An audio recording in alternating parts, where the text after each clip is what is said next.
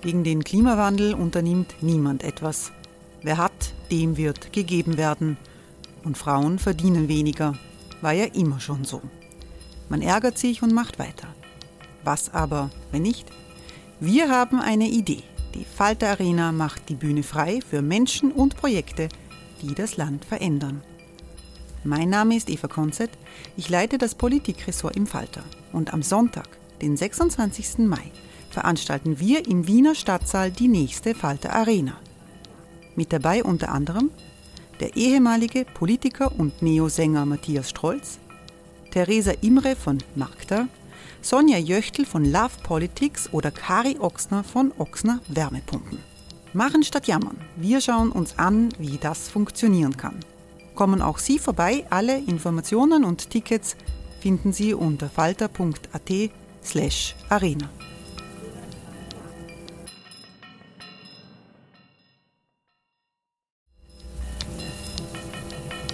Falter-Podcasts werden durch Werbung unterstützt. Das hilft bei der Finanzierung unseres journalistischen Angebots. Hey, it's Ryan Reynolds and I'm here with Keith, co-star of my upcoming film If, only in theaters May 17th. Do you want to tell people the big news?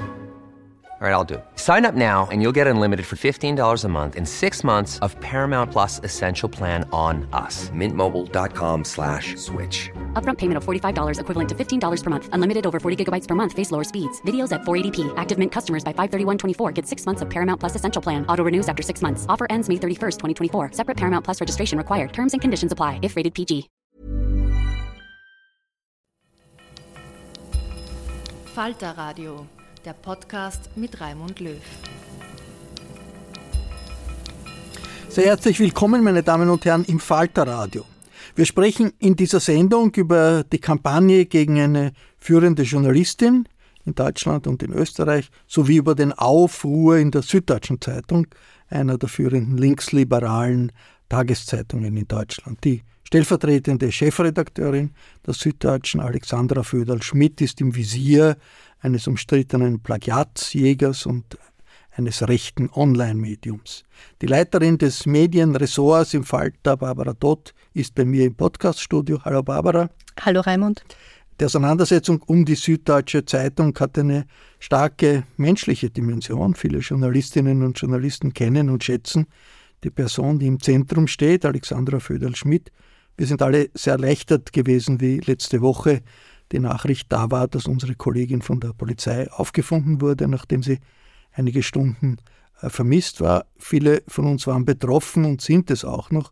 Barbara, du hast online die Fakten geliefert und geschrieben die ganze Zeit. Wie war das für dich?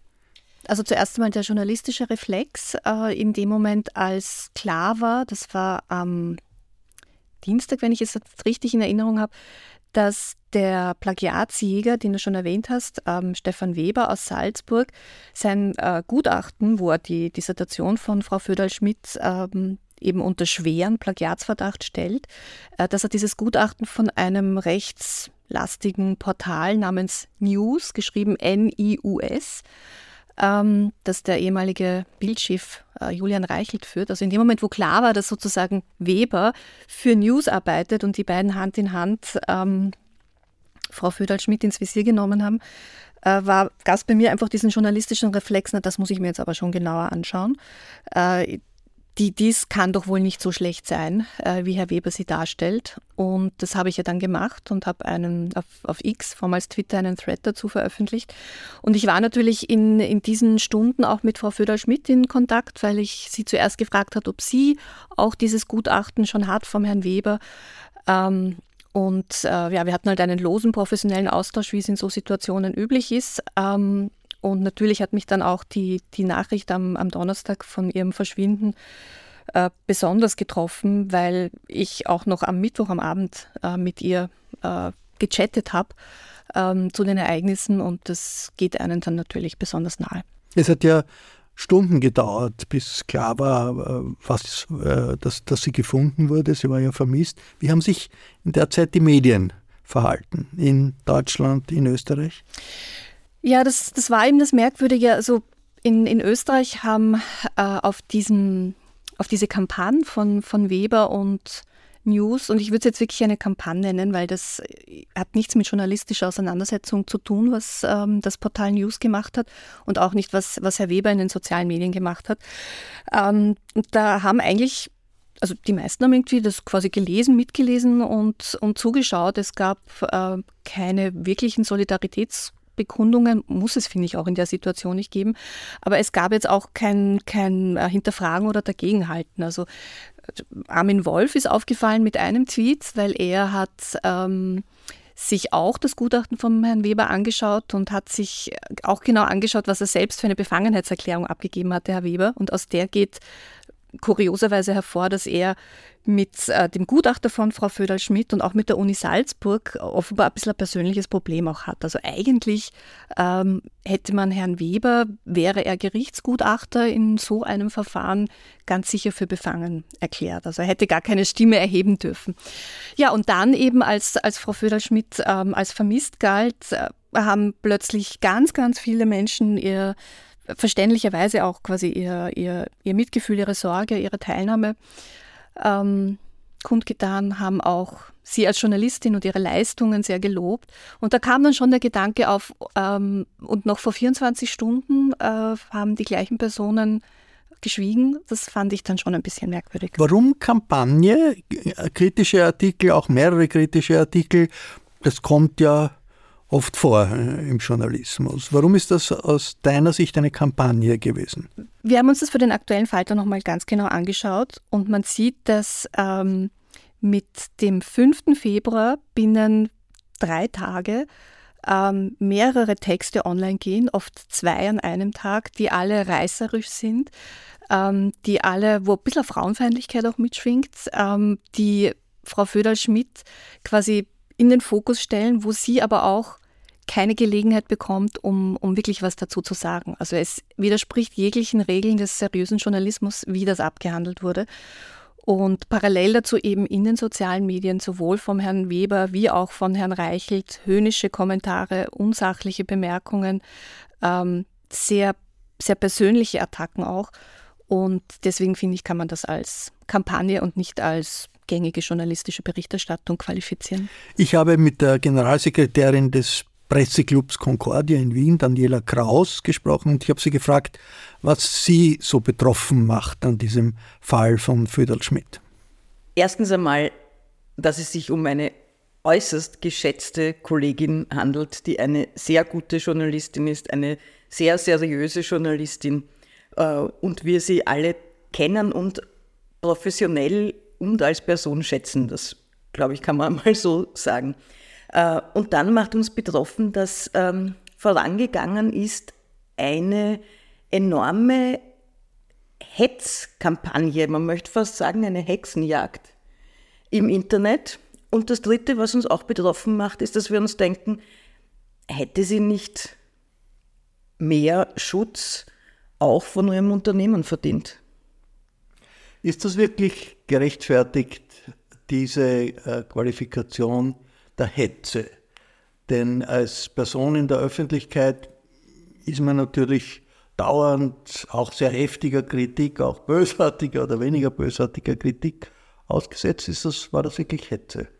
Aus meiner Sicht schon, weil es geht ja nicht um eine sachliche Kritik. Es ging ja auch überhaupt nicht um eine Diskussion, wie auch jeder und jede, die sich ein bisschen auskennt mit Wissenschaft und Journalismus, sieht, ist es total übers Ziel hinausgeschossen. Also es war überhaupt äh, vollkommen ungerechtfertigt, was ihr da vorgeworfen ist, zu einem großen Teil. Vor allem was die Dissertation betrifft. Und es war wirklich ein Mob, der losgegangen ist auf sie. Und es war keine Kritik, sondern es war tatsächlich, es waren lauter persönliche Angriffe oder sehr viele. Zum Teil wirklich äh, widerlich. Inwiefern geht das, was da passiert ist, über den konkreten Fall hinaus? Da gibt es aus meiner Sicht zwei Dimensionen. Die eine ist eine gesamtgesellschaftliche, die uns alle, alle Bürger und Bürgerinnen betrifft. Die müssen nicht einmal in der Öffentlichkeit stehen. Also wenn sich jemand einschießt, eine, eine, eine Trollarmee, muss man sagen, das, es geht ja auch nicht nur um Leute, die hier einzelnen Personen die kritisieren, sondern es geht ja wirklich auch um akkordierte Kampagnen Das müsste man sich genau auch anschauen, von wo die finanziert werden in den, in den konkreten Fällen. Also jeder Bürger und jede Bürgerin ist einmal betroffen und könnte betroffen sein. Dann hat es aber eine zweite Dimension und das ist die, wo es um eine Journalistin geht und um eine leitende Journalistin. Und da reden wir dann nicht nur den An über den Angriff auf die Person, sondern das ist ein Angriff auf die Pressefreiheit aus unserer Sicht, weil da geht es darum, Menschen mundtot zu machen, die sich journalistisch äußern, die sich kritisch äußern. Und das halte ich für hochproblematisch und ich glaube, das müssen wir uns auch noch einmal in einer ganz anderen Dimension anschauen. Wie können wir Journalistinnen und Journalisten uns am besten wehren in solchen Situationen? Ich glaube, das Allerwichtigste ist einmal, sich persönlich zu schützen und sich vielleicht nicht mit jedem einzelnen äh, Unsinn und Post auseinanderzusetzen. Sprich, sagt sich leicht. Ähm, aber das ist sicher nicht nur als Einzelner und als Einzelne zu schaffen. Da braucht man die Medienunternehmen, die sich da wirklich Routinen und Arbeitsprozesse überlegen, wie Journalistinnen geschützt werden. Da brauchen wir die Medienpolitik und da brauchen wir auch eine Öffentlichkeit, in der es Gegenrede gibt gegen solche Kampagnen. Soweit Daniela Kraus vom Presseclub Concordia. Barbara, lass uns jetzt ganz konkret über die erste große Welle der Vorwürfe in Sachen Plagiat da sprechen. Die haben sich bezogen auf die Dissertation, die viele, viele Jahre her ist. 1996 an der Universität Salzburg. Du hast dir das genau angesehen und äh, kommst zu einem ganz anderen Schluss als der Plagiatsjäger. Warum? Naja, man muss sich mal anschauen, was, was macht Stefan Weber. Ähm, der hat das Plagiatejagen als Geschäftsmodell entwickelt. Das heißt, er lebt davon. Er lebt davon. Hat eine Firma. Ist, er hat eine Firma, er hat ein kleines Team. Er spricht auch ganz offen darüber, wie, wie das funktioniert. Er sagt, er braucht auch diese glamourösen Fälle, also er braucht sozusagen diese Prominenten, die dann in der Öffentlichkeit stehen, wo er als Jäger auftritt, weil das bringt ihm dann wiederum mehr Aufträge für weniger interessante äh, Fälle, weil von denen lebt er eigentlich. Er ist ein Kommunikations. Äh, er ist geschickt in der Kommunikation. Er ist Kommunikationswissenschaftler von der Ausbildung hat das studiert. her, hat das äh, in äh, Salzburg studiert, interessanterweise äh, in den gleichen Jahren wie Frau Föderl-Schmidt. Er meint, er kann sich an sie nicht erinnern, sie kann sich an ihn sehr wohl erinnern. Das hat sie in einer Nachricht an den äh, Chefredakteur der Kleinen Zeitung, Hubert Patterer, äh, erzählt. Hubert Patterer hat das öffentlich gemacht und sie hat gesagt, sie, er war ja damals schon nicht wahnsinnig sympathisch, aber das, das nur nebenbei.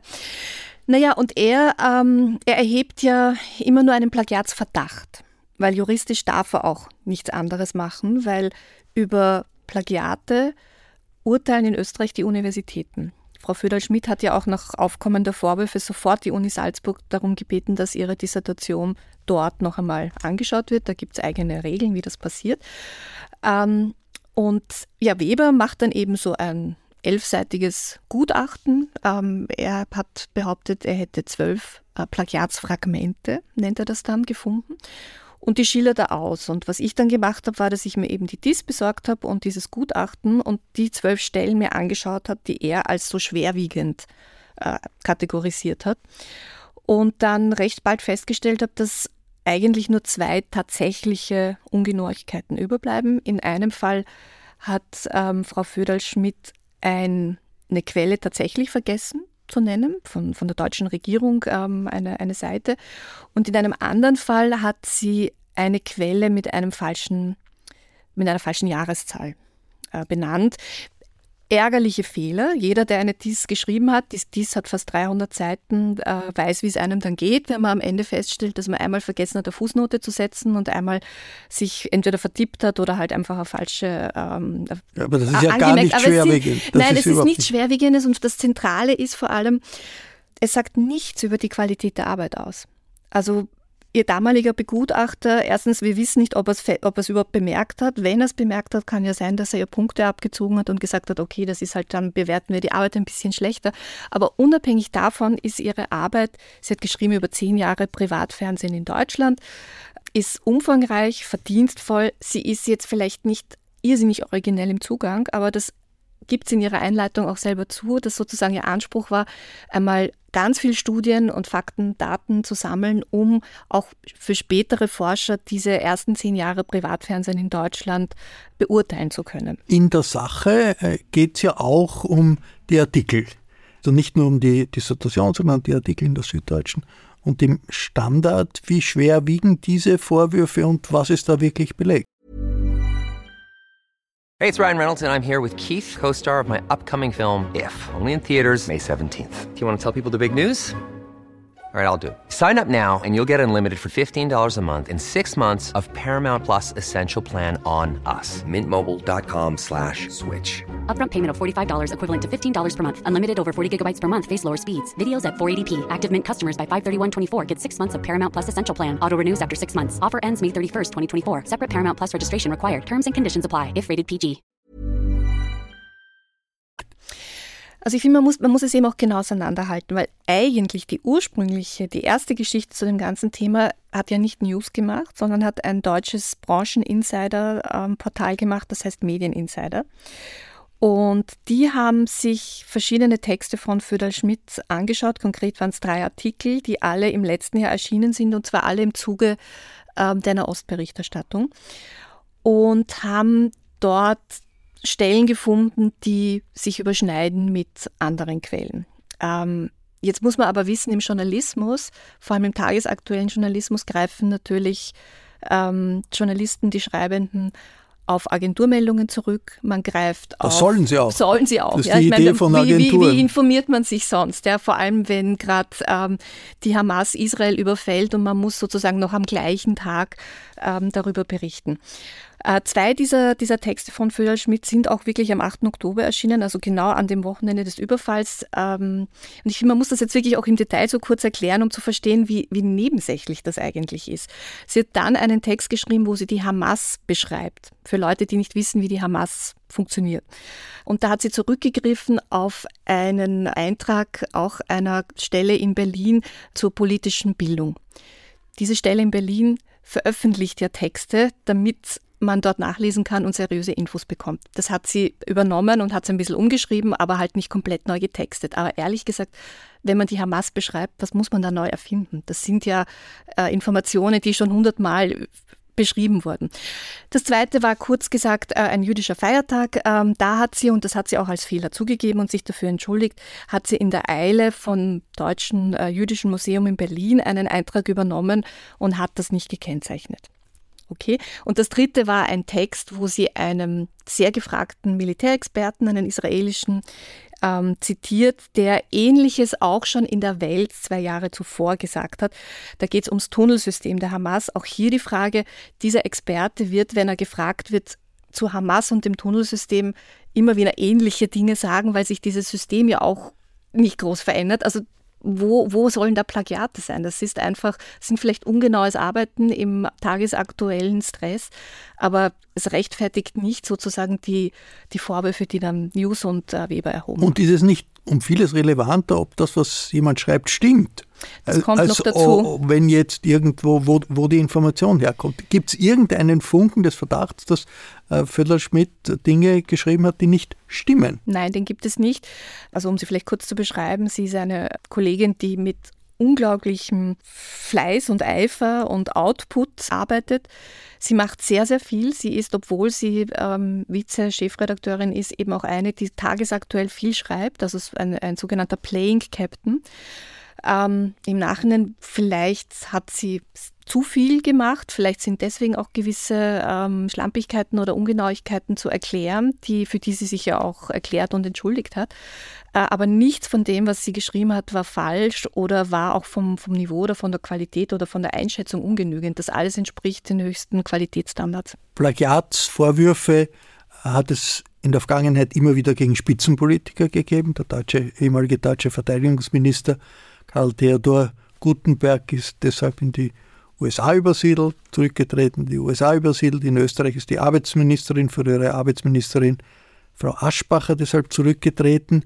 Hat dieser Fall in irgendeiner Weise etwas mit den Fällen von Politikern zu tun oder ist das etwas ganz anderes? Stefan Weber hat ja auch Frau Aschbacher sozusagen ins Visier genommen.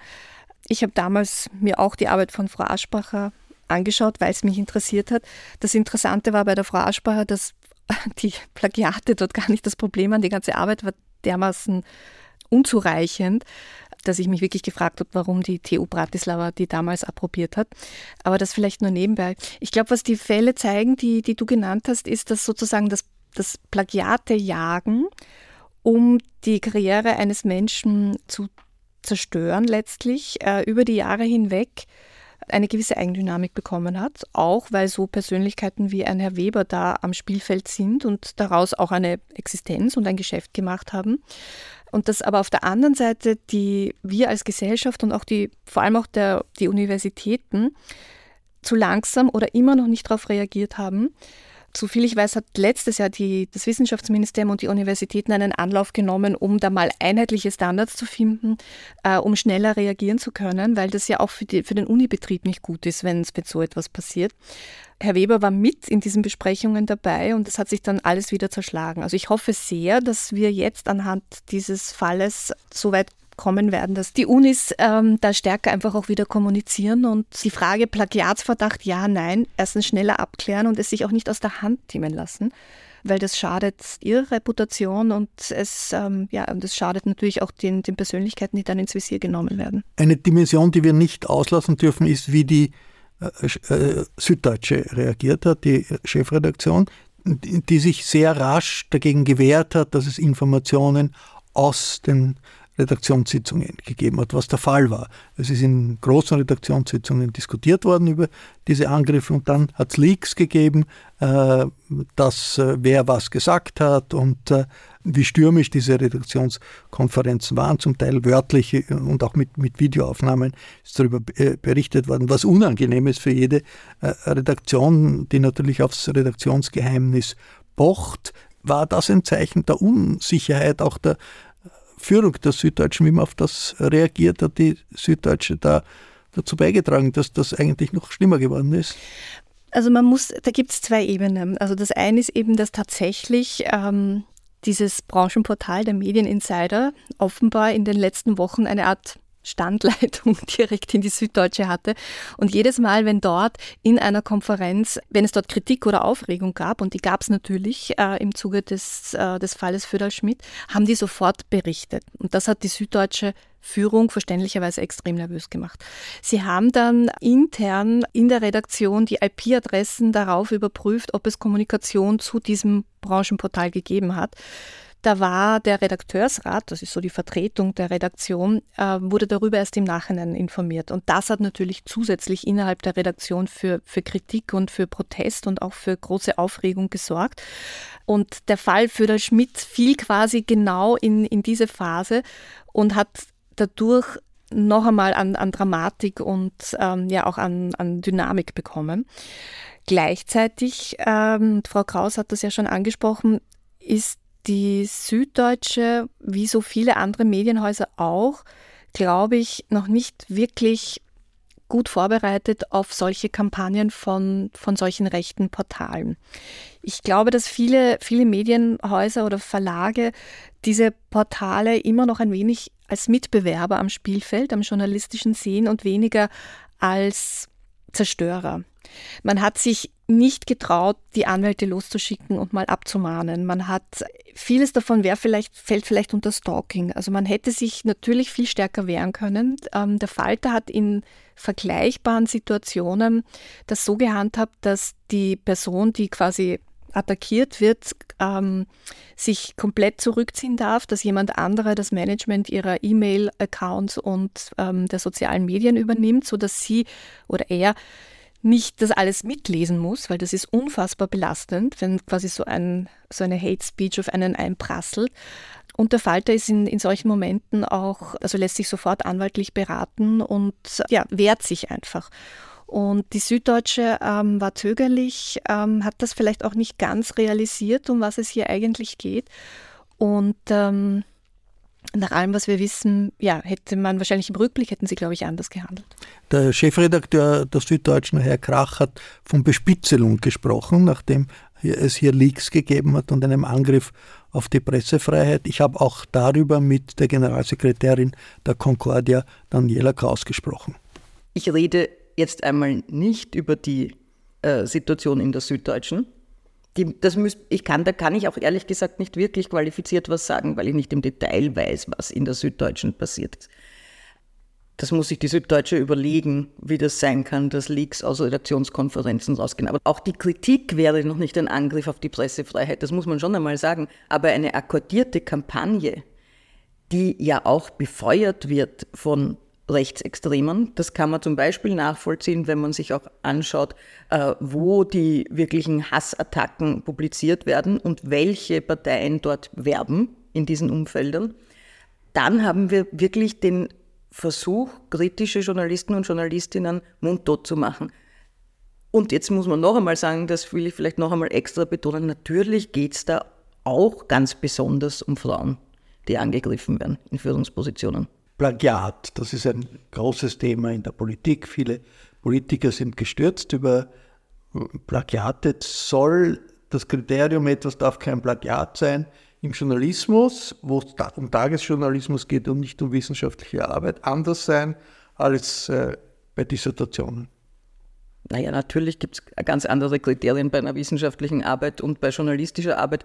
Das sind einfach zwei unterschiedliche Arbeitsweisen. Es gibt professionell gemachten Journalismus und es gibt professionell gemachte wissenschaftliche Arbeit, aber das sind unterschiedliche Dinge. Es ist ein bisschen überraschend für mich, weil das ist eine Diskussion, die plötzlich so modern geworden ist. Ich kann mich früher erinnern, da war das klar, eine saubere wissenschaftliche Arbeit äh, ist natürlich kein Plagiat, sondern sauber gemacht. Das ist total hochgejatzt jetzt aus meiner Sicht, weil es nämlich instrumentalisiert wird. Die konservative Schweizer Neue Zürcher Zeitung, die ja die Süddeutsche Zeitung nicht besonders gern hat, die hat am Anfang höhnisch reagiert und hat gesagt, wenn die Süddeutsche investigativen Journalismus betreibt und etwas, was woanders geheim ist, veröffentlicht, dann sagt sie, das ist Qualitätsjournalismus. Wenn sie selber von investigativem Journalismus betroffen ist, dann sagt sie, das ist ein Angriff auf die Pressefreiheit. Zu Recht? Dieser Einwurf der, NZZ? Also ich, ich kann natürlich die Sorge der, der Chefredaktion der Süddeutschen schon nachvollziehen, wenn wirklich, das kann man ja nachlesen, wenn man ein Abo beim Medieninsider abschließt. Das kostet 7 Euro im Monat. Das haben, glaube ich, die wenigsten gemacht. Und wenn man dann wirklich dort nachlesen kann, wortwörtlich, wie Dinge direkt aus der Redaktionskonferenz ähm, dorthin äh, geleakt wurden. Ich kann die Sorge schon nachvollziehen, äh, es hätte auch ein Lauschangriff sein können. Man wusste es ja nicht. Und äh, das Redaktionsgeheimnis ist das höchste Gut, das, das jedes, jeder Verlag hat. Und wenn das gefährdet ist, ist natürlich die Pressefreiheit auch in Gefahr. Also ich, ich verstehe schon, dass man in der Süddeutschen sich auch darüber Gedanken gemacht hat, wie konnten diese Infos so detailliert nach außen gehen, wie schützen wir uns jetzt. Ähm, problematisch war natürlich, dass die Redaktion nicht informiert war oder erst im Nachhinein informiert wurde, dass jetzt sozusagen in den IP-Adressen nach, nachgeschaut wurde, wie überhaupt die gesamte Krisenkommunikation äh, auf mich nicht sehr erfahren noch wirkt. Also ich glaube, es ist für die Süddeutsche auch ein, ein großer Lernprozess und sie wird in Zukunft ähm, wahrscheinlich professioneller und schneller auch reagieren. Äh, der Spiegel beispielsweise hat, hat solche Methoden schon, also die haben einfach schon einen Krisenplan, äh, wie man vorgeht, wenn solche Kampagnen und Attacken passieren. Ähm, ich, ich, fürchte, in Zukunft werden das, werden das alle Medien sich überlegen müssen, wie man umgeht mit solchen Phänomenen. Was wäre die wichtigste Schlussfolgerung aus dieser Situation jetzt und dieser Krise? Ganz sicher die Betroffene oder den Betroffenen, gegen die die Attacken gehen, einmal stärker zu schützen, auch als Unternehmen. Und gesamtgesellschaftlich wäre es, glaube ich, sehr wichtig, dass wir die, ähm, diese Plagiatsjägerei unterbinden, indem einfach die Universitäten das wieder an sich ziehen, das Thema, und es nicht privaten, äh, selbsternannten Detektiven überlassen. Und wir brauchen wohl auch einfach schärfere, strengere Regeln äh, im Umgang mit sogenannten Portalen oder Plattformen, die sich selber als Medien bezeichnen, aber eigentlich nur Hetzportale sind. Danke, Barbara Todt. Ich verabschiede mich von allen, die uns auf UKW zuhören. Das Neueste aus der Welt der Medien erfahren Sie jede Woche im Falter, wo Barbara dort das Medienressort leitet. Ein Abonnement des Falter kann ich nur empfehlen. Alle Informationen gibt es im Internet unter der Adresse abo.falter.at. Ursula Winterauer hat die Signation gestaltet. Miriam Hübel betreut die Audiotechnik für diese Sendung. Danke Miriam. Ich verabschiede mich bis zur nächsten Folge. Sie hörten das Falterradio, den Podcast mit Raimund Löw.